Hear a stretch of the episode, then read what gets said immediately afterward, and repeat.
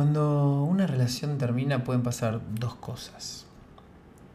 Sufrir o agradecer. Si hoy estás sufriendo es porque no te estás amando y crees que toda la relación que viviste fue una mentira, un engaño, una estafa. Pensás que la otra persona te clavó un cuchillo por terminar la relación o vos te sentís culpable por haberla terminado y crees que fuiste un necio, una necia por confiar en la otra persona. Pero este punto de vista para mí es muy peligroso porque es un punto de vista que te autodestruye y te va a condicionar a futuro. Primero hay que aclarar que el amor y las relaciones son dos dimensiones distintas, como que van por dos carriles que a veces se unen y ahí sucede un milagro y en otras veces ni se tocan nunca. Puedes estar en una relación pero nunca amar. ¿Y cómo sabes si estás amando en la relación? ¿Cómo sabes si hay amor en esta relación que estás viviendo? Lo sabes al final. Es como en una película cuando te enteras de lo que le sucede al personaje principal, al protagonista, le te vas a enterar al final. Siempre se sabe al final. Con el amor pasa exactamente lo mismo. Si cuando la relación termina, de la forma que sea que termine, ¿sí? Solo queda gratitud en tu mente, es que estabas amando. Si solo quedan quejas, reclamos, maldiciones, arrepentimientos en tu mente, es que no hubo amor. ¿Y por qué te digo esto? Porque el amor no puede ser y dejar de ser. El amor no se puede prender y apagar. El amor es siempre.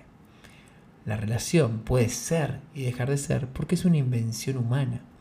Pero el amor está más allá de nuestra personalidad. El amor es la esencia misma de la vida.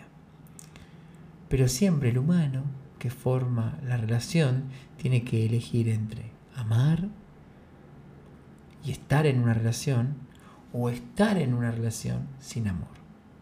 Estar en amor en una relación, te digo, es una bendición que se da en contadas oportunidades. Pero sí sé que para llegar a esas o a esa contada, limitada oportunidad, primero tenemos que aprender a salirnos en paz de las relaciones que no tienen amor. Ponerle amor a la relación que no tenía amor. Cuando estás en amor, siempre salís en paz, porque por más que te saquen o seas quien termina la relación, vas a estar en amor. Tenés que evitar, lo primero que tenés que evitar es esa catarata de insultos, reclamos hacia tu expareja, porque todos esos insultos te llevan a pensar que la otra persona es mala, es dañina o es una porquería pero te estás olvidando que dormiste con esa persona, que cenaste con esa persona, que reíste con esa persona, que te abrazaste, que hiciste el amor. Tan poca cosa sos que compartías tu vida con una desgracia. ¿Te duele que esa desgracia te haya dejado? ¿O que sea una desgracia? ¿Te duele que ese desgraciado o desgraciada no esté o que te haya dejado? ¿A qué le tenés miedo? A la soledad, a lo que dirán los demás o al no volver a enamorarte. ¿Cómo le vas a tener miedo a no volver a enamorarte si sos el amor mismo?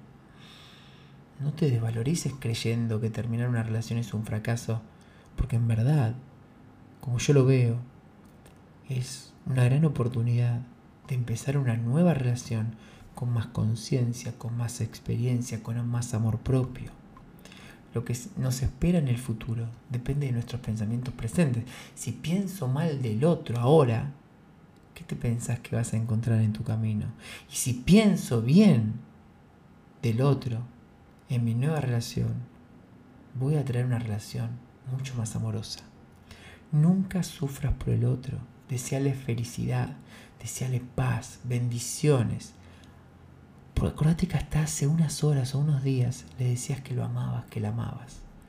Dales tus bendiciones antes de empezar su viaje y antes de empezar tu propio viaje, porque vas a empezar tu nuevo viaje desde el amor.